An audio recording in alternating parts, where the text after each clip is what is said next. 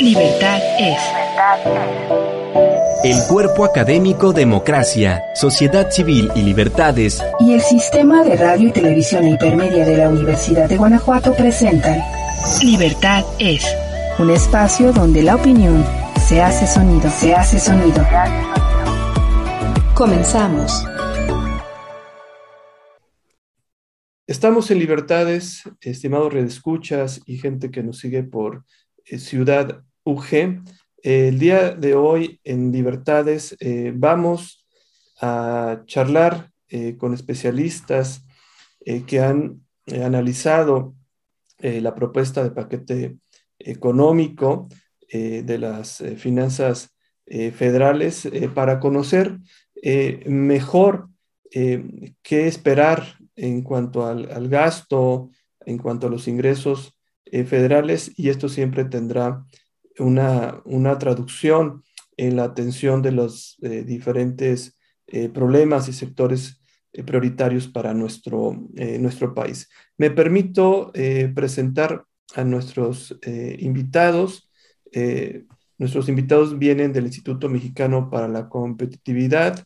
me permito presentar al maestro Manuel Guadarrama, quien es coordinador de Gobierno y Finanzas Públicas del IMCO. Eh, tomé ahí de, su, de la página breves notas de su trayectoria. Eh, sus principales temas de investigación son buen gobierno, finanzas públicas, transparencia, políticas públicas, derecho administrativo, gobierno abierto y legislativo. Es miembro fundador y consejero de Bloomsbury Policy Group, dedicado a la discusión y mejora de políticas públicas y pertenece al Chevron Alumni México. Eh, previo al IMCO, se desempeñó como asesor parlamentario en la Cámara de Diputados del Congreso de la Unión, fue consultor independiente para la International Financial Corporation del Banco Mundial y la Comisión Federal de Competencia Económica. Eh, abogado por el Instituto Tecnológico Autónomo de México y maestro en políticas públicas por King's College London. Eh, Manuel, bienvenido a Libertades. Al contrario, Jesús, un gusto, un gusto también, Carlos, Fernando, estar por acá. Muchas gracias, Manuel. Ahora me permito presentar al maestro Fernando eh, Valdés, eh, quien, bueno, ya eh, nos ha acompañado en diversos programas, pero para quien esté por primera vez escuchándolo, leo una breve semblanza también de él.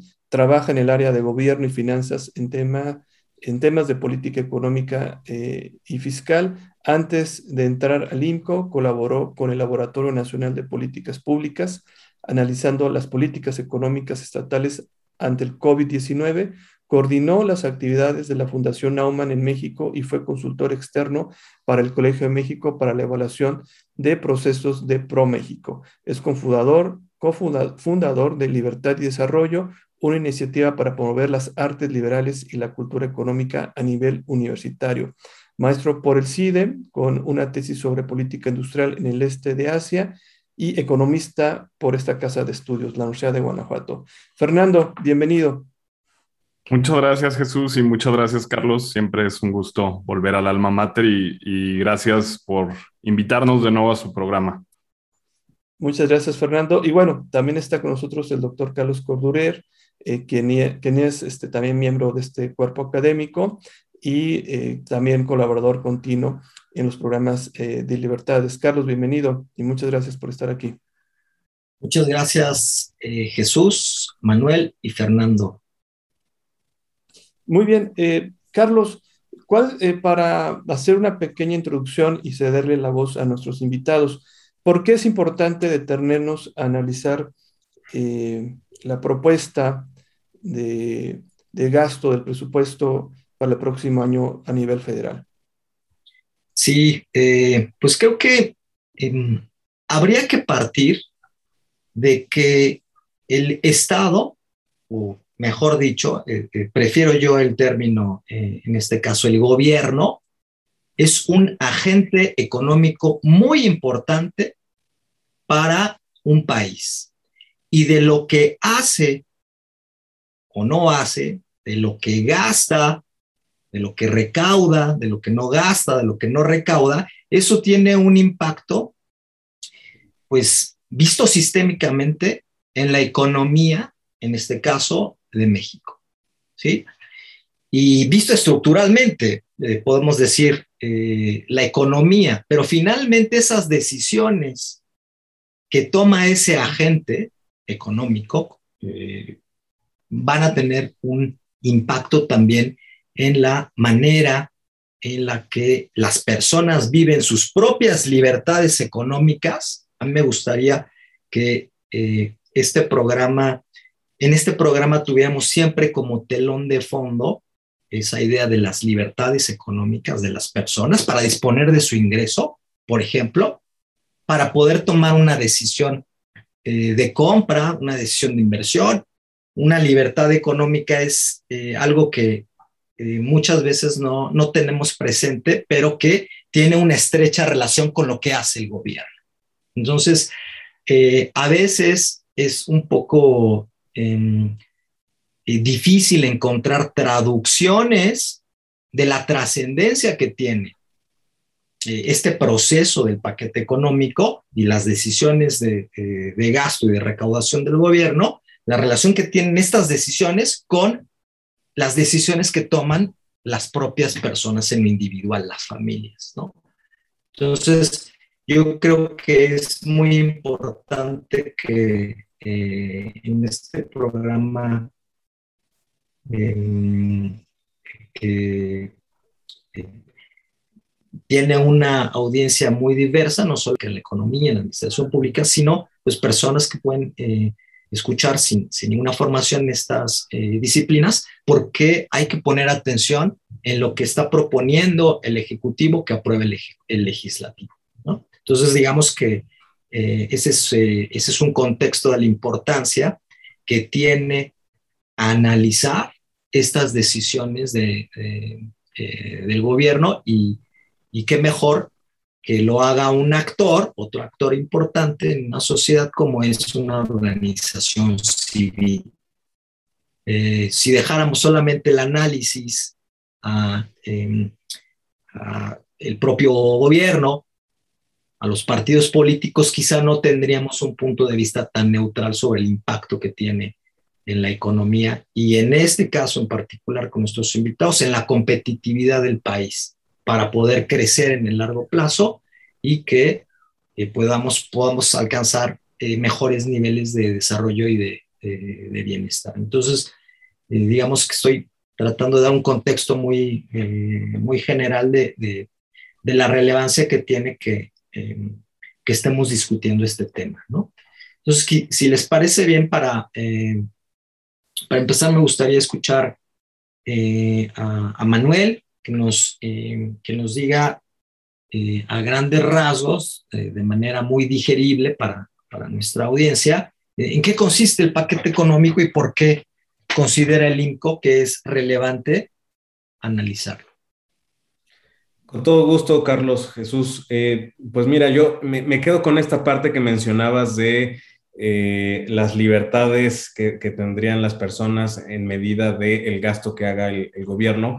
Nosotros tenemos una frase que dice, la diferencia entre un derecho y una mera promesa, pues es un presupuesto de por medio. Es decir, no vamos a ver realmente algo que se pueda ejercer si no tenemos estos recursos públicos que habiliten que podamos disfrutar de eh, salud, de, atención médica, de educación, de servicios básicos y que vamos a ver que el presupuesto de egresos de la federación pues es la bolsa de recursos públicos más importante que hay eh, en el país y es la parte principal que compone este paquete económico que se acaba de presentar hace eh, unos días, el, el 8 de septiembre se presentó en la Cámara de Diputados y también se presenta eh, una parte importante del paquete económico en la Cámara de Senadores. ¿Cuáles son los cuatro componentes? Ya decía que el primer componente y el más importante es el presupuesto de egresos y que ahí vamos a encontrar eh, desglosado muy puntualmente cuánto dinero se va a algunos programas sociales, cuánto se van a las secretarías, cuánto se van a los órganos autónomos, es decir, a todo el aparato público que a veces eh, ni siquiera tenemos presente y que necesita de recursos públicos para, funcionar. El segundo componente también muy importante es pues cómo se va a financiar ese gasto. Es la parte de ingresos, la ley de ingresos, en donde el eh, gobierno estima que va a recaudar tantos miles de millones de pesos de nuestros impuestos, de los contribuyentes, que va a recaudar también de eh, aquellos servicios, aquellas prestaciones que haga el gobierno y que recibe una contraprestación, un cobro por, estas actividades. Igualmente, pues los ingresos petroleros, que aunque ya no dependemos de la misma forma y, a lo mejor eh, profundizaremos más adelante en, este tema, siguen siendo pues parte importante de nuestras finanzas públicas, lo que recibimos eh, de la venta de, petróleo, de la actividad de, Pemex. Em, entonces, bueno, tenemos ahí estos dos componentes, ley de ingresos, presupuesto de, de egresos.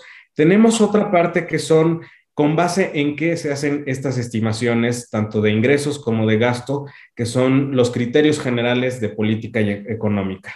Y ahí van a ver algunos indicadores macroeconómicos eh, que siempre pues, nos interesa saber cuál es la perspectiva que tiene el gobierno, el gobierno federal, la Secretaría de Hacienda en materia de inflación, en materia de crecimiento de Producto Interno Bruto, cuál va a ser el tipo de cambio que, va a haber en relación al peso y el, dólar, como eh, justo mencionaba, pues buena parte de los de los ingresos petroleros están eh, llevados a cabo a través del, mercado extranjero en, dólares.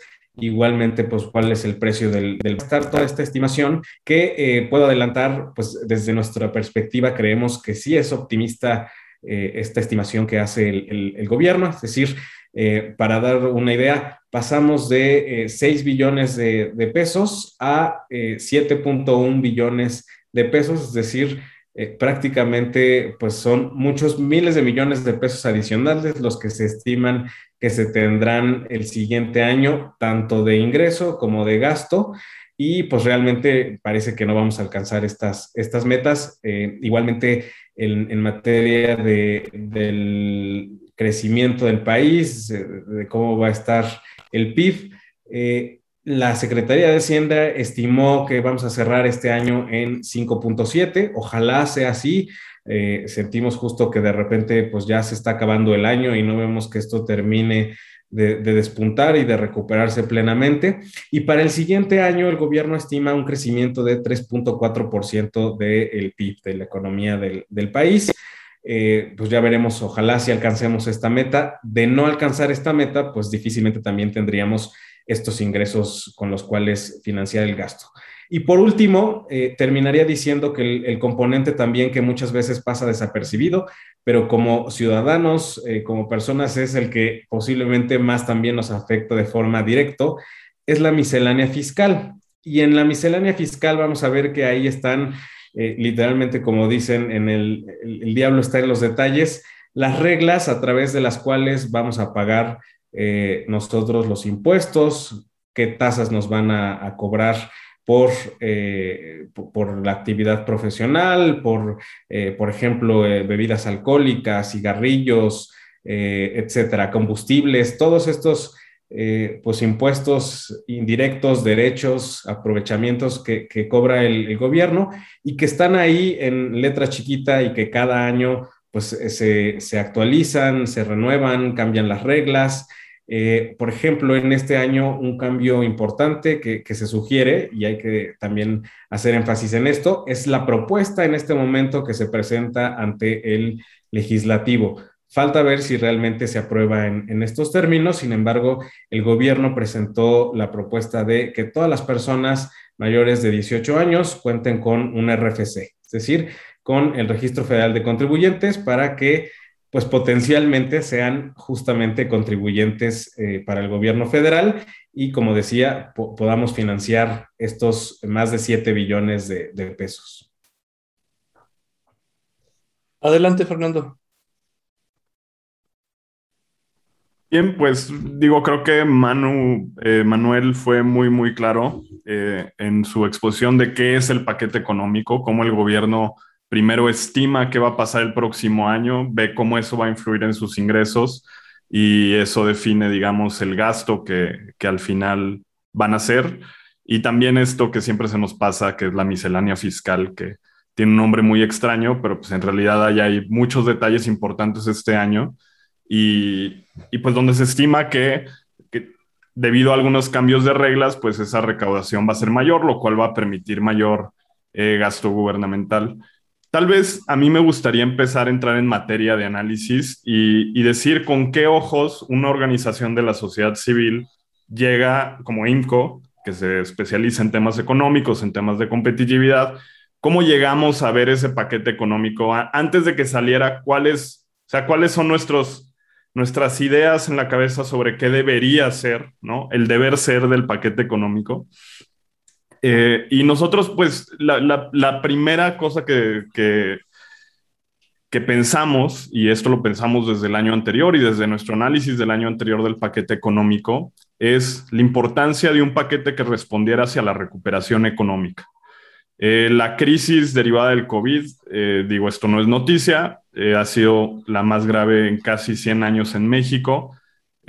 Todavía al segundo trimestre del 2021 de este año, el sector de manufactura está 7.7% abajo de sus niveles que tenía en 2018, segundo trimestre de 2018, y las actividades terciarias, son los servicios, este, las tiendas, el comercio por menor, este, etcétera, nuestro, incluso nuestra peluquera o peluquero, ese sector estaba, ese es el mensaje, y queríamos un paquete económico que respondiera a esa crisis económica, que permitiera que el, el, dolor, digamos, económico fuera el menor posible y pudiéramos retomar la senda de crecimiento que traíamos en, en años previos, ¿no? Entonces, desde ese primer punto empezamos a ver el, el, paquete económico y un componente en el cual hacemos mucho énfasis en el análisis es la inversión. Eh, históricamente, en los últimos eh, nueve años, la inversión ha tenido una tendencia decreciente. El nivel recomendado de inversión de instituciones como el Banco Mundial y el Fondo Monetario Internacional está por el 5 al 6% del PIB. Nosotros andamos entre el 3 y el 2% del PIB. Entonces, bueno, ese es, un punto importante, pero le, cedo la, palabra a Carlos, que, que creo que tiene una pregunta. Sí, antes de que, eh, de que avances eh, más en, en, en, el análisis, a mí sí me gustaría eh, hacer un, una pausa en la estructura que ustedes están planteando en, eh, en el documento que, que, publican y que se refiere pues, muy estrechamente con esta necesidad de la reactivación económica. Pero hay que reconocer que no solamente, obviamente eh, fue un choque muy importante para la economía del país, eh, la eh, emergencia sanitaria, ¿no? los efectos que ha tenido la pandemia. Pero no es la única necesidad que existe en, eh, en el país y hay muchas necesidades que venimos arrastrando. ¿no? Eh, no sé si ustedes nos podrían explicar cuáles son las necesidades más importantes que están identificando que deben de atenderse para que eh, pueda crecer la economía de un país y que puedan protegerse las libertades de las personas, ¿no?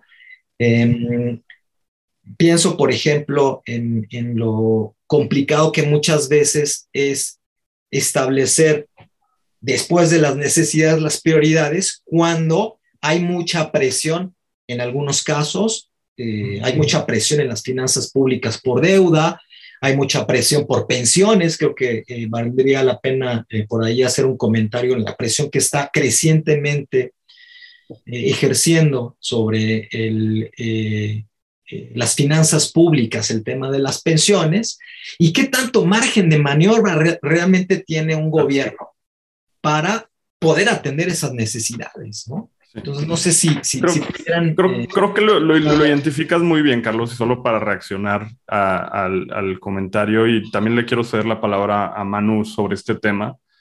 Eh, creo, que es, creo que es muy importante pensar que México tiene problemas estructurales desde hace mucho tiempo que trascienden este sexenio, ¿no? no es, tampoco es noticia decir que hay problemas de seguridad, que tenemos un problema de pobreza extrema, que hay problemas en el sistema educativo que está rezagado, que está poco modernizado, eh, y que, pues bueno, también la cobertura de salud todavía sigue siendo exclusiva de pensiones, eh, eh, perdón, de, de, un mecanismo, digamos, contribuyente de contribuciones y, y no es universal, ¿no? En, en, el país. Entonces, esos problemas los tenemos desde hace mucho y como tú bien dices, hay presiones inerciales que lo traen la deuda pública, lo traen las pensiones y eso va haciendo más chiquito tu presupuesto.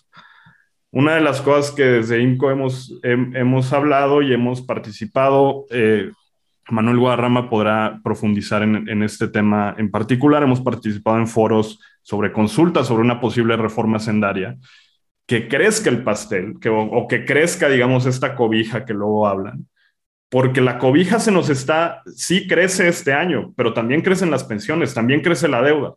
Entonces, digamos, la cobija sigue siendo relativamente corta para la mayor parte eh, de las personas y solo vemos en nuestros escenarios de tendencias que se va a hacer más chica. O sea, vamos a gastar más dinero, pero vamos a gastar más dinero en pensiones, vamos a gastar más dinero en deuda y las actividades esenciales del gobierno, si empezamos por provisión de seguridad y justicia, son de lo más chiquito que hay ahorita en el presupuesto. Educación parece estancada desde el año 2017 Salud apenas este año parece que va a haber un aumento eh, en el gasto funcional en salud. Entonces, es, es muy importante este, esta perspectiva que tú trajiste de las oportunidades que tienen las personas de desarrollarse, desarrollar sus vidas plenamente, no solo relacionado a libertades económicas, pero un sentido más amplio de la libertad, dependen de tener acceso a servicios públicos de calidad, ¿no? Y en ese sentido, pues el, presupuesto año con año se nos ha venido haciendo más chiquito para lo que en verdad importa. Ese sería un comentario. Pero le cedo la palabra a... Gracias, Fernando. Eh, y justo en esta línea de eh, que cada vez la cobija alcanza para menos y, y nos deja descubiertos algunas partes, es eh, este tema que también mencionaba Carlos de las pensiones. Eh, si nosotros vemos la, evolución de la pirámide poblacional, de cómo está compuesta, pues cada vez vemos que tenemos un envejecimiento de la población que está próximo a la edad de eh, retiro, de jubilación, que también incrementamos eh, todo este tema de enfermedades crónicas. Desafortunadamente, somos de los primeros países en temas de diabetes, de obesidad, etcétera. Entonces, lo que vemos es que el gasto que se tiene que hacer en pensiones, ahorita para este presupuesto de eh, que se estaba presentando pues, este paquete económico, ya representa dos pesos de cada diez pesos disponibles, lo que se tiene que destinar a eh, pensiones y jubilaciones. Entonces, eh, pues ya que te quiten dos pesos, te quedan ocho pesos. De esos ocho pesos que te quedan, todavía se le quita una parte muy importante eh, y digo relativamente se le quita porque pues finalmente también se convierte en, gasto público que se va a los eh, estados y a los municipios. Y precisamente pues era un tema justo que, que había estado también en discusión en la agenda pública de cómo había disminuido los recursos, las transferencias que hacía la federación hacia las entidades federativas a través de este pacto de, de, coordinación fiscal. Y lo que habíamos visto es que durante tres años consecutivos, pues prácticamente habíamos ido disminuyendo estas participaciones y estas aportaciones. Eh, las aportaciones son recursos que tienen un destino, un propósito muy específico, generalmente en temas de salud, de educación, de infraestructura, y por otro lado las participaciones que relativamente pues, son de libre disposición y digo relativamente porque pues muchos estados, eh, si bien no existe un problema de deuda pública generalizado a nivel estatal, sí hay algunos estados y hay algunas entidades que sí tienen problemas eh, en relación a, a, su deuda pública. Entonces, pues tienen que garantizar eh, este, estos pagos de, de, la deuda con las participaciones y queda muy poquito recurso público en, en este sentido. Entonces, prácticamente, pues ahí tenemos también, eh, digamos, la, la, mitad del presupuesto está solamente en estos temas, en, en, las transferencias a los estados y a los municipios y a las pensiones.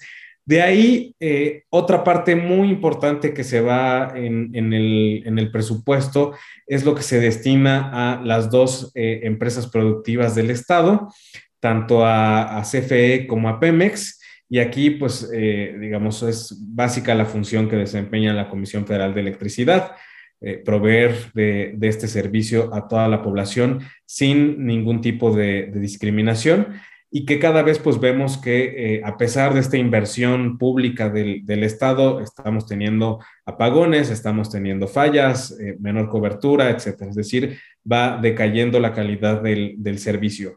Y por otro lado, esta política del de, eh, gobierno federal de tratar de impulsar a Pemex, que pues justamente como se sabrá, eh, está en, serios problemas, tiene una deuda impresionante, la producción pues había bajado de forma muy importante en los últimos 10 años y que justamente sigue inyectándole recursos el gobierno federal a Pemex. Entonces, eh, pues eso es lo que vemos reflejado como las grandes partidas del, presupuesto, el margen realmente de acción, este espacio fiscal que tiene el, el gobierno federal, eh, pues en algunas eh, ocasiones ni siquiera llega al 6% del total del, presupuesto. Entonces, realmente, pues es muy poco lo que se puede destinar a eh, las verdaderas necesidades que, mencionaba Carlos y que justo aquí identificamos recientemente y, digamos, solo lo, lo transmitimos eh, porque el encargado de la evaluación de la política social es el Coneval. Y lo que vimos es que desafortunadamente, pobreza extrema, eh, y esto quiere decir que los recursos públicos que se están destinando a eh, programas sociales, principalmente a temas de salud, educación, no están llegando a la gente, no están atendiendo a la misma población, es decir, eh, tienen una cobertura menor y además eh, no están teniendo el impacto esperado. Entonces, eh, tendríamos que estar viendo un presupuesto que, además de incrementar los recursos, no solamente basta con, con incrementar los recursos, sino tendríamos que hablar de temas de reforma a estos programas y cosa que pues no está planteado en el paquete económico. Desafortunadamente seguimos en esta lógica inercial como si fuera tren bala y, no se mueve. Eh, entonces, pues bueno, justo sí preocupa el gasto que, se hace en materia de desarrollo social. Muchas gracias, eh, Manuel, Fernando, eh, por, por, exponernos en rasgos generales estos primeros ideas análisis eh, sobre el paquete económico. Tenemos que ir a, una breve pausa, pero continuamos con el análisis del paquete económico. Regresamos a Libertades en unos instantes. Una pausa y volvemos. Ya estamos de vuelta. Gracias por continuar con nosotros. Libertad es. Estamos de regreso en Libertades, estimados redescuchas, gente que nos sigue por eh, Ciudad UG. Les recordamos, como siempre, que nos pueden seguir en las redes sociales, tanto en Facebook como en Twitter. Nos encuentran como Libertades UG. Eh, regresamos con el análisis del paquete eh, económico, de en qué se va a invertir esto que propone el gobierno de prácticamente 7 billones de pesos y habiendo tantas necesidades y que también es un reflejo eh, como está planteado el paquete económico, de las prioridades, preocupaciones eh, que tiene el gobierno y la visión. En dado caso, también es un reflejo de la visión que tiene el propio gobierno, ¿no? De, los problemas nacionales. Carlos, si tú eh, gustas también plantearle a nuestros invitados las siguientes preguntas. Sí, a mí me gustaría empezar con una pregunta respecto a las capacidades recaudatorias eh, que tiene el gobierno eh, y en particular esta administración. Se ha señalado, se ha sobreestudiado en la literatura que eh, México es un, es un país pues con una recaudación muy baja, derivado de un alto porcentaje de, de, su economía en la informalidad, una recaudación muy baja. No recuerdo ahorita exactamente la cifra, pero no debe de pasar del 12% del Producto Interno Bruto, muy baja para un país con eh, el grado de desarrollo que ya ha alcanzado México y con las necesidades que tiene el país. Este gobierno ha dicho que no eh, va a aumentar impuestos. Eh, me parece que ahorita hablar de la necesidad de una reforma fiscal ya es irrelevante, no se va a aprobar en, en, los siguientes tres años, pero digamos que ha habido un esfuerzo importante del SAT, de esta administración, por em, prevenir la evasión fiscal, por ir eh, por algunos grandes contribuyentes que con muy buenos eh, abogados y, que litigaban eh, sus impuestos, pues finalmente terminaban pagando menos de lo que deberían de estar pagando. Yo creo que hay que reconocer que, que el SAT ha hecho un esfuerzo importante en, en, los últimos años, no sé cuál sea su diagnóstico, pero em, a mí me gustaría saber si para esta necesidad que identifican de reactivación económica, se está em, teniendo una política tributaria que incentive a otros agentes económicos a invertir en, eh, creación de eh, de, nuevas, eh, de, nuevos proyectos, eh, de, reactivar pues la, economía por parte de los agentes económicos privados. ¿Cómo están viendo, cómo están leyendo ustedes eh, la miscelánea fiscal en este sentido, en su, porque tiene un, tiene un efecto también en la reactivación económica del país, ¿no? ¿Cómo están leyendo ustedes la miscelánea eh, fiscal. Gracias, Carlos. Eh, justo creo que das en el clavo porque en la miscelánea fiscal, pues se concretiza realmente lo que el gobierno pretende implementar como política fiscal y que esto, como bien decía, se traduce en eh, incentivos o, castigos a, los contribuyentes, a la iniciativa privada, al, al sector de emprendimiento. Y lo que nosotros veíamos es que eh, igualmente, como lo mencionaste, es la reforma fiscal que no fue. Se esperaba una gran reforma que eh, no solamente buscara apretar el cinturón a los grandes contribuyentes, estas grandes empresas transnacionales, que han sido eh, pues realmente lo que ha rescatado los últimos dos años en materia de, ingresos al gobierno federal, pero que pues no, no es sostenible, digamos, en el largo plazo de aquí a tres años que, faltan para que termine esta administración, cubrir los siete, billones, pues no solamente van a, a, tener que salir de los grandes contribuyentes, y en este sentido, no perdimos esta, esta oportunidad de la gran reforma fiscal y la opción que, que nos está dando el gobierno y lo que implementó en la práctica, aunque no se diga, es estos pequeños cambios en la miscelánea fiscal que van apretando el cinturón por todos lados y prácticamente de repente ya se convirtió en una camisa de, fuerza. Lo que decíamos eh, es que no era suficiente eh, con, con en materia tributaria, eh, solamente los grandes contribuyentes, se requería de eh, aumentar la, base de contribuyentes de eh, pues las personas que están sujetas a algún tipo de, régimen.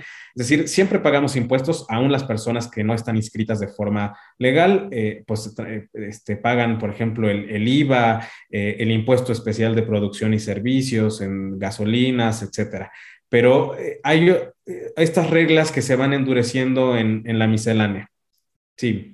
Sí, eh, ya para tratar de, cerrar este punto de la recaudación, ¿cómo están ustedes leyendo la introducción de este régimen simplificado de confianza que aspira a aumentar la base tributaria? Creo que ya Fernando había señalado sobre esa propuesta, yo no la conocía de eh, que personas, ciudadanos mayores de 18 años ya pudieran tener su registro federal de contribuyentes y evitar así, de alguna manera, eh, pues alguna, que en algunos casos haya evasión de, impuestos, ¿no? ¿Qué, cuál es su concepción? ¿Qué, ¿Cómo están interpretando este nuevo régimen simplificado de confianza? De inicio, tiene mucho potencial, falta que en la práctica se pueda concretar eh, de una forma viable, de una forma sostenible. Y, digamos, de inicio es eh, primero una sustitución del, régimen de incorporación fiscal que se llevó a cabo en la administración pasada de, de, Enrique Peña Nieto y que ahora lo sustituye este régimen de confianza. Sin duda, eh, bien que mal, es un incentivo y en los incentivos en materia tributaria hay que tomarlos. Uno como contribuyente, aunque sea poquito, pues le conviene eh, entrar en este régimen de, confianza. Entonces, esperemos que sí pueda ir incrementando los ingresos tributarios y esto atiende justo ya al cambio en la estructura de, los ingresos que tiene el, país. Decía que eh, antes, eh, anteriormente, el 25% de los eh, ingresos provenían del tema de petróleo, de la venta de petróleo, de la producción petrolera del país, y actualmente andamos en unos niveles cercanos al 5%. Eh, caímos mucho, obviamente, en el, tema de, la pandemia. En los últimos dos, tres años ha, bajado muchísimo. Se estima otra vez una subida, sin embargo, la principal fuente de recursos para el gobierno tendrán que ser los impuestos que pagamos todas las personas. Eh, ojalá justo sí se pueda llevar a cabo porque esto implica pues un esfuerzo doblemente eh, particular en materia de recaudación, que todas las personas mayores de 18 años tengan, tengan un URFC. Si muchas veces no hemos podido ni siquiera limpiar nuestras bases de, por ejemplo, del CURP, de la cédula única de población, o eh, lo que tenemos también en materia electoral, pues eh, ojalá realmente tengamos en, materia tributaria una, base consolidada de contribuyentes. Muy bien, ahora si pudiéramos pasar al, tema de los egresos, ¿no?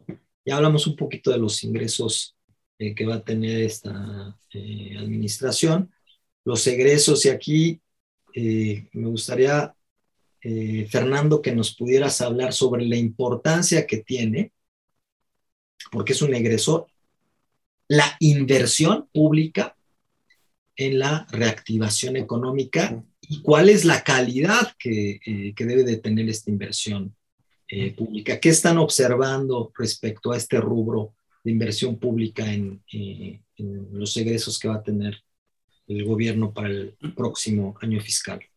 Sí, Carlos, creo que lo dejaste muy claro en tu introducción, en la primera parte del programa, cuando dijiste que el Estado o el gobierno de México es un actor económico importante.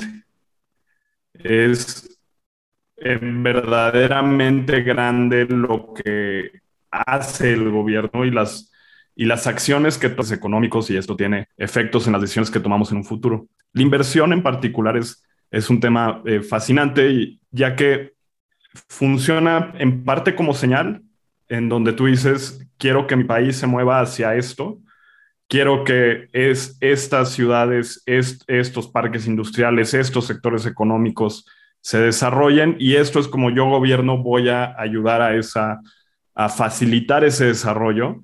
Eh, y, y, en parte también funcionan pues para mejorar nuestra, nuestra calidad de vida este, y, pues sí, nuestro, nuestro ambiente construido en el que vivimos, ¿no? Entonces, en este sentido, la inversión es importante para la reactivación económica porque inversión bien hecha es recompensada con inversión privada, es acompañada con inversiones privadas. Si uno construye una refinería en un manglar y no se instalan industrias privadas alrededor, la iniciativa privada te está mandando una señal estás muy lejos de las cadenas de donde yo podría vender mis productos procesados. O este, esto no es una necesidad ahorita, no hay un mercado suficiente para que yo te compre productos refinados y luego los vuelva a vender. Entonces, la inversión privada a veces funciona como termómetro de decir si las cosas funcionan bien o mal. Esto pasa igual en el aeropuerto de Santa Lucía. Si uno, si uno ve el, proyecto del, del aeropuerto que fue cancelado, ya había varias inversiones complementarias preparadas alrededor de ese aeropuerto. No solo, este, y no, no, no voy a meter las manos al fuego por el aeropuerto cancelado, simplemente quiero decir que los inversionistas están mandando una señal clara.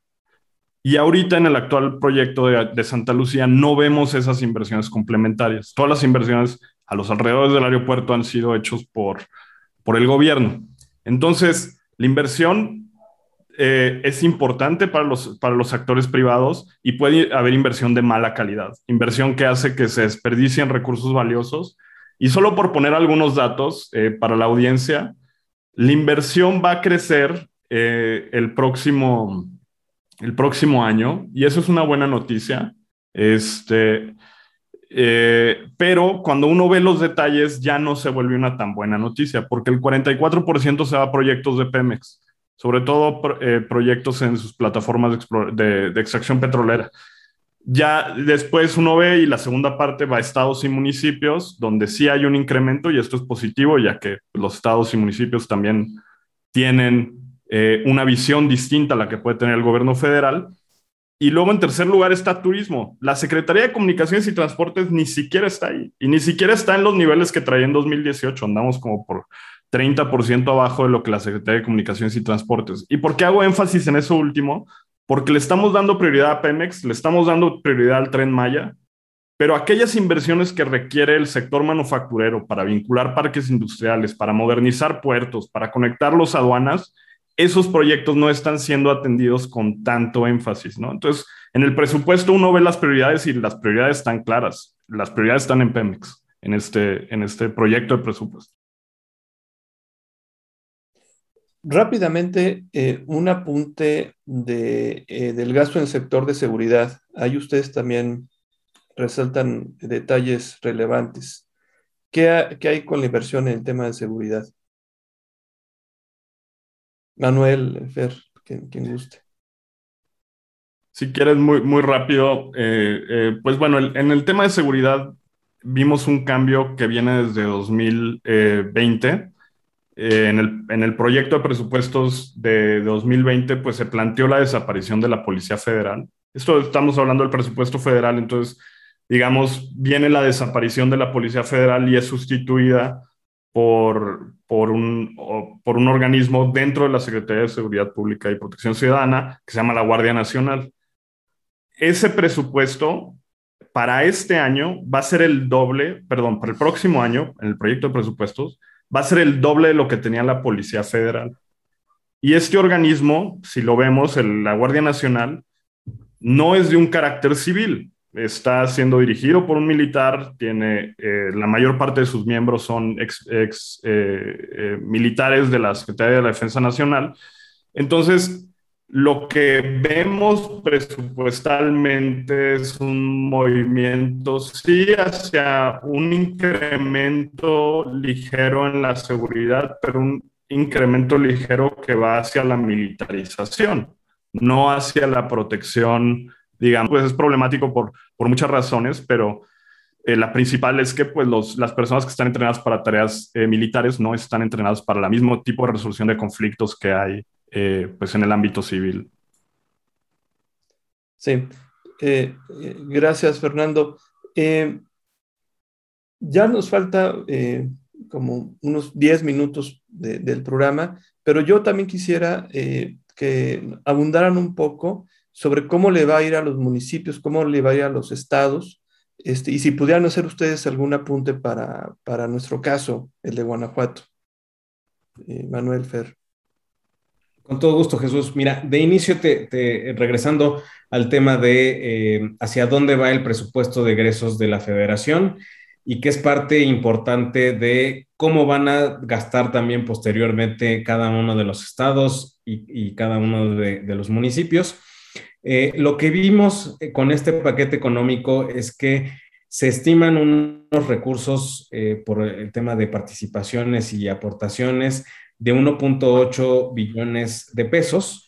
Eh, esto quiere decir más o menos que andamos en los niveles de 2019 eh, en relación a lo que recibían los estados y los municipios, lo cual es una buena noticia y al mismo tiempo no, porque, pues, digamos, todavía no nos recuperamos, ¿no? Eh, al menos regresamos al año 2019, sin embargo, pues falta mucho para que puedan seguirse incrementando de forma constante, permanente, estos recursos de participaciones y aportaciones. Y decía que son particularmente importantes eh, estos recursos porque en promedio los estados dependen entre el 75 y el 80% de sus recursos de este gasto eh, federalizado, de estas participaciones y de estas aportaciones. Hay algunos estados en donde prácticamente eh, es muy, muy, muy baja la, recaudación propia, eh, prácticamente recaudan menos del 5% y todo lo demás de su presupuesto depende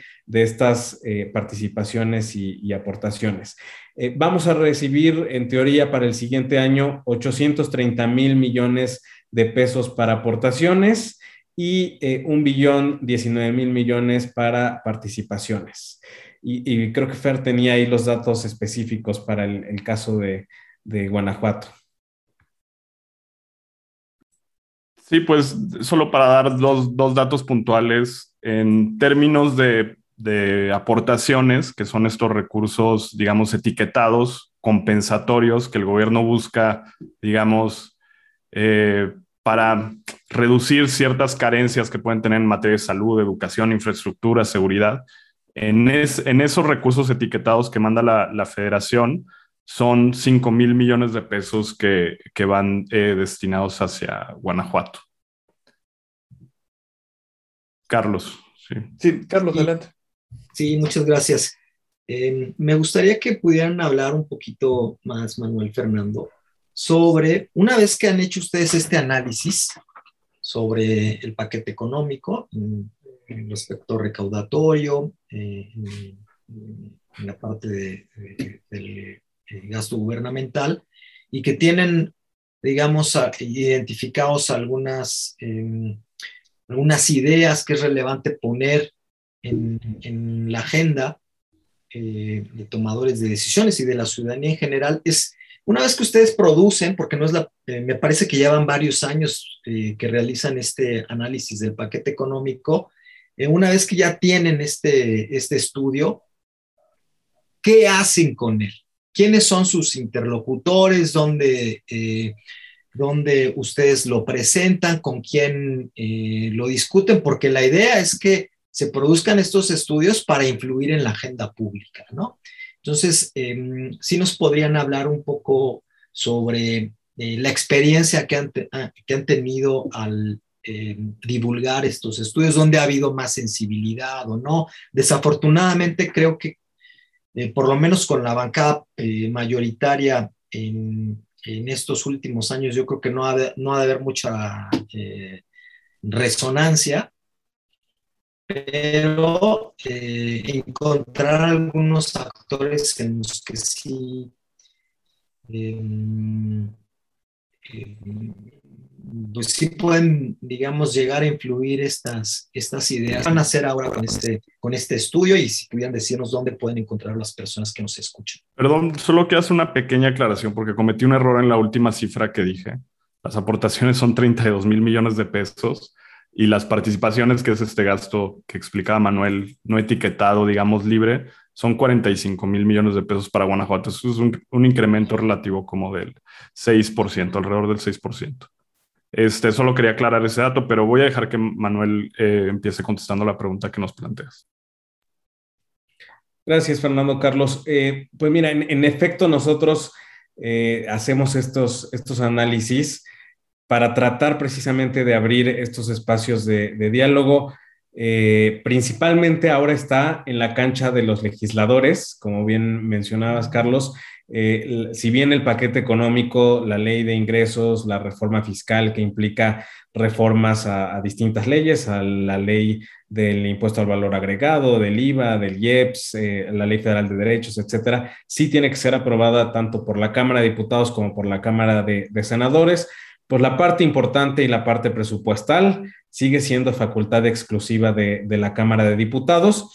Y ahí eh, sí hay un, eh, recientemente, eh, hace literalmente unos días, se acaban de asignar las comisiones. Esto, este paquete económico, este presupuesto tendrá que aprobarse en la Comisión de Presupuesto y Cuenta Pública, que es eh, una vez que ya se ejercen los recursos, pues también viene a la revisión por parte de, los legisladores. Y en general ha habido, eh, al menos en, esta legislatura que, que terminó, eh, y que algunos de sus, de sus miembros eh, permanecen ahora en, esta nueva legislatura, sí hay cierta disposición para plantear estas nuevas necesidades y empezar los trabajos para lo que tendría que llevarse a cabo en un futuro, que decíamos, este paquete económico te resuelve lo que viene inmediatamente, lo que viene ya para los siguientes meses, pero no va a resolver lo que suceda en tres, en cinco o en diez años. Y para esa discusión es precisamente que se requiere que empecemos ya a realizar los, los trabajos. Eh, la Cámara de Diputados inició un grupo de transición hacendaria en donde está eh, convocada sociedad civil, académicos, eh, distintos analistas, expertos, en donde justo pues, se van a plantear estas grandes necesidades y problemas estructurales que tiene el, el país. Eh, ahorita mencionaba, por ejemplo, con, esto que, decían sobre la inversión privada y cómo puede generar eh, incentivos también el, gobierno, veíamos que hay una, carencia absoluta, una falta completa de atención, por ejemplo, al sector eh, de las pequeñas y medianas empresas. Vimos cómo se fue reduciendo los recursos cada vez en, mayor medida para las MIPIMES, que no hay en este sentido, pues ya programas formales y, que estén impulsados por la Secretaría de Economía para temas de eh, comercio exterior, comercio entre las, entre las pymes. Eh, por el contrario, por ejemplo, veíamos que se redujo casi en 50% el presupuesto a la Secretaría de Economía. Entonces, estos temas que preocupan y que son estructurales, eh, sí tendríamos que irlos abordando a través de, esta, de esta reforma de gran calado o al menos esta gran discusión que implique la el grupo de transición hacendaria y que posteriormente esto sirva de preparativo para llevar eh, la Convención Nacional Hacendaria, que no ha sido justo la, única, digamos, la, primera que, hay, eh, pero que sí necesitamos que se vuelva a eh, replantear estas necesidades a nivel nacional, no solamente con la federación, como decíamos ahorita, el dato de, de gasto federalizado, pues involucra completamente, son más de de un billón de pesos, casi dos billones de pesos los que se van a los estados y, los municipios. Esto pues eh, sin duda tendría que ser consultado también con los estados y con los municipios para ver de qué forma volvemos a distribuir estas facultades impositivas. Hay algunos eh, eh, municipios que están recaudando con el catastro de literalmente hace dos siglos, que no actualizan su, su catastro mientras que tenemos municipios que pues ya tienen el catastro, digitalizado, que tienen medidas eh, tecnológicas ya muy, muy bien implementadas. Entonces, tenemos que considerar pues, literalmente todo este mosaico de posibilidades que es eh, el país para esta reforma eh, de, gran calado y, a través de la acción nacional hacendaria yo solo para complementar y, volver al principio a manera de conclusión, eh, Carlos hablaba de la, importancia de la acción del gobierno para las libertades de las personas y creo que en términos generales, como también vemos una debilidad de recaudación de la federación, esos problemas, como menciona Manu, se van profundizando a nivel estatal y luego a nivel municipal. Y esa debilidad recaudatoria pues también nos impide contar con un gobierno profesional y gobiernos locales profesionales. Em, creo que tenemos que aspirar eh, no a tener un gobierno austero y, digamos, no solo, no, no solo que sea austero, pero que sea profesional. Y eso a veces son términos que se contradicen y están, están en tensión necesitamos un gobierno más profesional para saber dónde gastar esa inversión, por ejemplo, ¿no? La Secretaría de Hacienda Crédito Público ya tiene una unidad que evalúa, eh, digamos, la inversión y, y, de todas formas la estructura de nuestro gobierno sigue siendo eh, tal que no se hacen caso a las recomendaciones de inversión que el propio gobierno, dentro del propio gobierno se hace. Entonces, digamos, esta, este pendiente también es grande y obviamente la recaudación está relacionada con nuestra falta de capacidad para implementar políticas públicas e implementarlas de forma eficiente y profesional y de corregir rumbo. Hay muchas políticas públicas que no están funcionando. Hay muchos programas sociales eh, que tienen límites, las transferencias directas no condicionadas, que son la mayor parte de los programas prioritarios de este gobierno, no cambian el ambiente construido, no cambian la calidad educativa, no cambian eh, el acceso, la calidad de acceso a la salud y para eso se necesitan, eh, digamos, una visión profesional y se necesita invertir en las capacidades del gobierno para, para llevarlas a cabo y solo en esa medida, pues creo que vamos a tener un país donde hay una mayor expansión de libertades. Muchas gracias, eh, Fernando Valdés, Manuel Guadarrama, Carlos Curdurier. se nos ha acabado el tiempo. Sí, pero yo creo que hemos aprovechado muy bien cada minuto para compartirle al auditorio eh, la relevancia de detenernos, analizar este paquete económico eh, y estas reflexiones de que no podemos seguir actuando en la inmediatez. O sea, no solamente que hay, que pensar qué va a pasar en 2022, sino qué va a pasar en los siguientes años. Manuel, adelante. Muchas gracias, Jesús Carlos. Eh, y justo, pues este análisis, nada más faltó decir, eh, está disponible para, para, consulta en la página del IMCO, www.imco.org.mx. Ahí pueden eh, pues descargar este análisis del, del, paquete económico e igualmente de anuncio, pues estaremos dando seguimiento al proceso de aprobación que, que, se haga, al proceso de discusión y a estas medidas de miscelánea, que a ver si, si, si resultan ser aprobadas o no. Sí, sí, excelente, Manuel. Gracias por recordarnos. Eh, pueden buscarlo en el IMCO, este estudio y otros de los que ustedes eh, realizan. Entonces, también para que los que ya están interesados en conocer a detalle este análisis, pues lo, puede, lo, pueden, lo pueden realizar. Eh, Fernando, muchas gracias. gracias, Jesús. Gracias, Carlos. Es un gusto estar de vuelta con ustedes y esperamos que pronto podamos regresar y, y discutimos ya lo que va a ser el presupuesto de egresos y la ley de ingresos, ya una vez que el Poder Legislativo haga, haga su labor de discusión y deliberación. Muy bien. Manuel Guadarrama, y Carlos Crudier, muchísimas gracias. Gracias. Gracias a ustedes. Muchas gracias a todos los que nos han seguido en Libertades y nos escuchamos la siguiente semana. Hasta luego. Libertad es. Gracias por sintonizarnos. Nos escuchamos en la siguiente emisión. Libertad es un espacio donde la opinión se hace sonido. Se hace sonido. Realización y conducción Jesús Aguilar López. Libertad es es presentado por el Cuerpo Académico Democracia, Sociedad Civil y Libertades de la Universidad de Guanajuato. Libertad es. Este programa es una producción del Sistema de Radio, Televisión e Hipermedia de la Universidad de Guanajuato.